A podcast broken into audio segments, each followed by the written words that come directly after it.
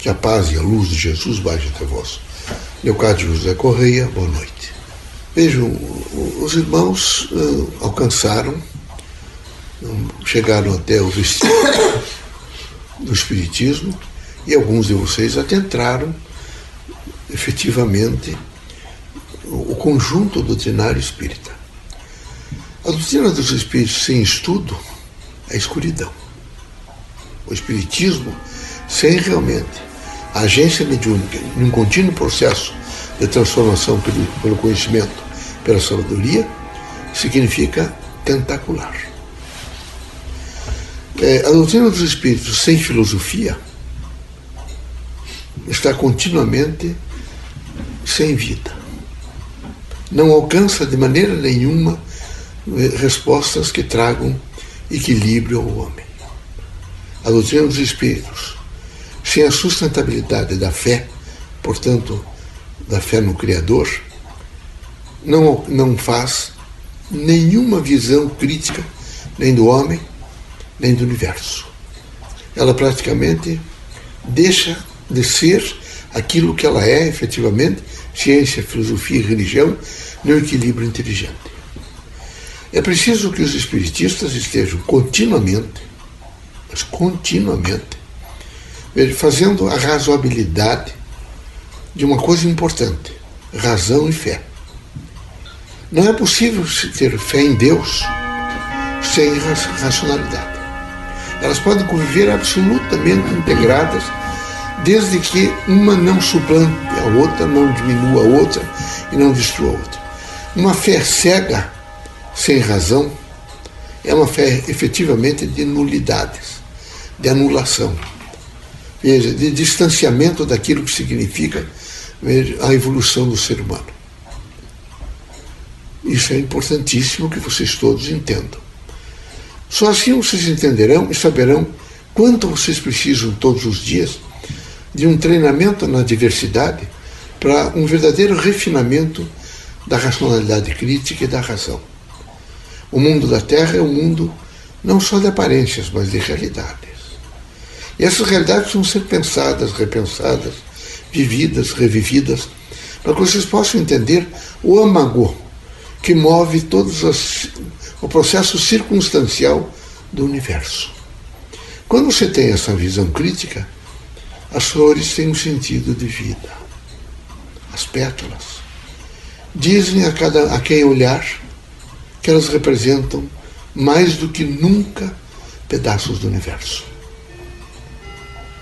O verde está sempre anunciando a dimensão da esperança e a integração com todo o cosmos.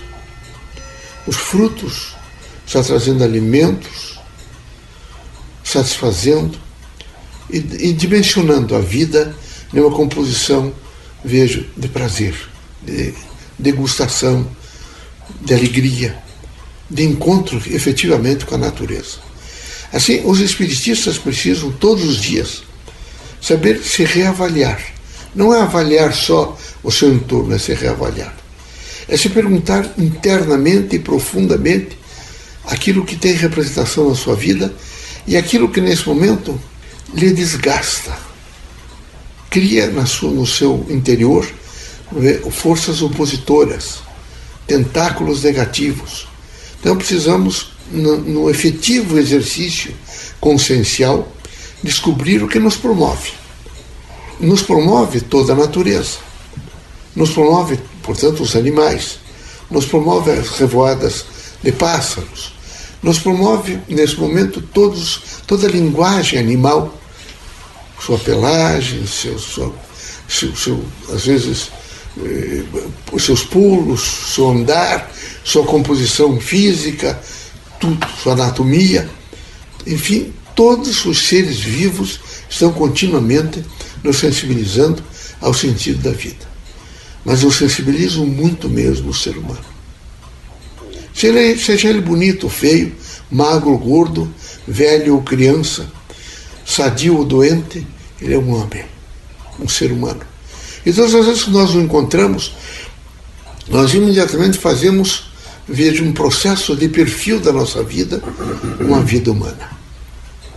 Assim, os espiritistas precisam continuamente saber entender o próximo sem eh, desmerecê-lo, sem diminuí-lo, sem ostentar no seu rosto, ou no seu coração, no seu sentimento, superioridade. É preciso lutar por um sentido de igualdade. Um sentido que traga mais do que nunca a possibilidade do, da efetivação das, da força e da frequência do amor. Nós, espíritos, vimos à Terra para sensibilizá-los a um contínuo estágio, que é sempre um estágio, veja, de aperfeiçoamento veja, de caráter, de aperfeiçoamento de conhecimento, de aperfeiçoamento de vontade, de aperfeiçoamento, veja, de procura da verdade. E nesse sentido crítico de procurar a verdade, a doutrina dos espíritos, sem realmente o, o estudo, o conhecimento, a sabedoria, perde, veja, o sentido da procura da verdade. Cada um espírita, de per si, deve ter muito firmemente em si que todas as coisas que ele faz no cotidiano, ele está procurando a verdade. E nunca se encontra a verdade por inteira, mas se alcança, vejo, lampejos da verdade. E esses lampejos têm significações extraordinárias nos laboratórios, nas universidades, nas linguagens diversas, na vida de cada um, porque ela tem a representação do equilíbrio. Então, vocês todos devem estar continuamente cientes da responsabilidade de agentes que procuram a verdade. Mas procurar a verdade e descobrir, quem sabe, lampejos dessa verdade, não significa ah, colocar nas costas uma cadeira, ir para a rua 15 e ficar de, gritando que é dono da verdade e que todas as outras que as outras pessoas alcançarem é mentira. A verdade só é a verdade quando alcança o coração do homem, a consciência do homem, e diz a ele, no sentido silente, mas de prontidão: seja cauteloso. Entenda que, na medida em que você souber administrar o que eu estou te mostrando, você, na somação com todos os outros, vai ajudar a alcançar estágios diferenciados para a humanidade inteira. Então, é preciso, nessa vida da Terra, saber fazer silêncio, guardar alguns segredos, não é manter-se num efetivo processo de estágio mental de equilíbrio. Repetir muitas vezes a si mesmo: eu sou feliz e tenho alegria, e essa alegria eu comunico ao meu semelhante e sei captar do meu semelhante. Esse é um momento difícil com a pandemia difícil. A humanidade inteira, uns estão com medo, outros estão realmente temerosos no sentido de que contraem a doença e que criem dores, angústia. Outros estão nesse momento preocupados com o potencial econômico, social. Enfim, há nesse momento na Terra uma aura muito grande de insegurança. Essa insegurança só poderá passar na medida em que vocês começarem a fazer uma associação crítica de razão e fé. Na medida em que vocês começarem a somar esses elementos, vocês encontrarão respostas para muitas perguntas que vocês no cotidiano se fazem. Não deve se revoltar, não deve se angustiar, não deve de maneira nenhuma criar contendas entre as pessoas que estão junto com vocês, que o ser humano é muito contraditório. Basta vocês ficarem um pouco juntos e vocês fazerem, quem sabe, o olhar 10 metros na frente de vocês e alguém dizer é verde, sabe o outro, até por um prazer contraditório, diga é azul. Isso é muito de vocês. É muito do humano.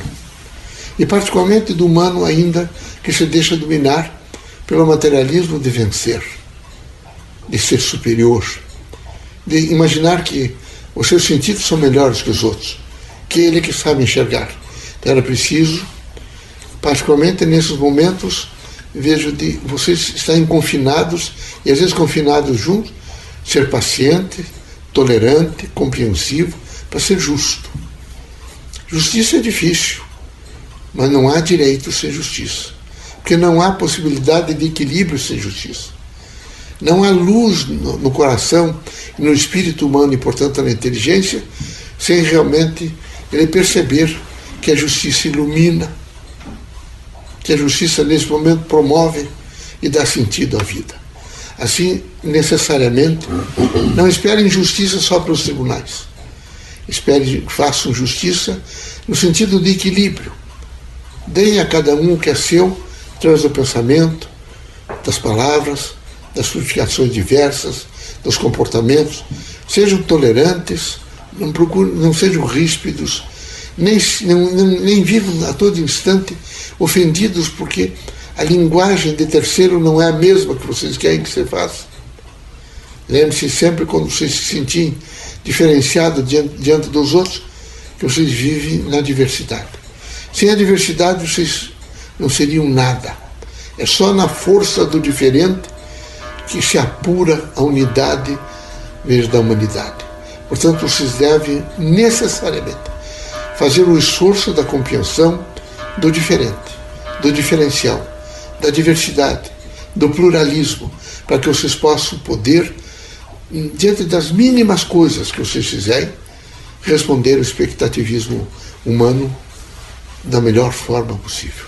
Que Deus abençoe vocês todos, que Jesus os ampare, que vocês sejam felizes, que consigam também ser felizes na felicidade do outro, e assim, que nesse, nessa é, frequência de felicidade vocês façam a integração da vida e, portanto, compõem e mantenham a harmonia. Deus os ilumine.